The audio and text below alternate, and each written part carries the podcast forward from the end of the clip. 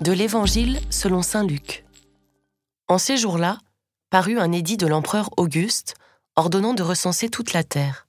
Ce premier recensement eut lieu lorsque Quirinius était gouverneur de Syrie, et tous allaient se faire recenser, chacun dans sa ville d'origine. Joseph, lui aussi, monta de Galilée, depuis la ville de Nazareth vers la Judée jusqu'à la ville de David, appelée Bethléem. Il était en effet de la maison et de la lignée de David. Il venait se faire recenser avec Marie, qui lui avait été accordée en mariage et qui était enceinte. Or, pendant qu'ils étaient là, le temps où elle devait enfanter fut accompli, et elle mit au monde son fils, premier-né. Elle l'emmaillota et le coucha dans une mangeoire, car il n'y avait pas de place pour eux dans la salle commune.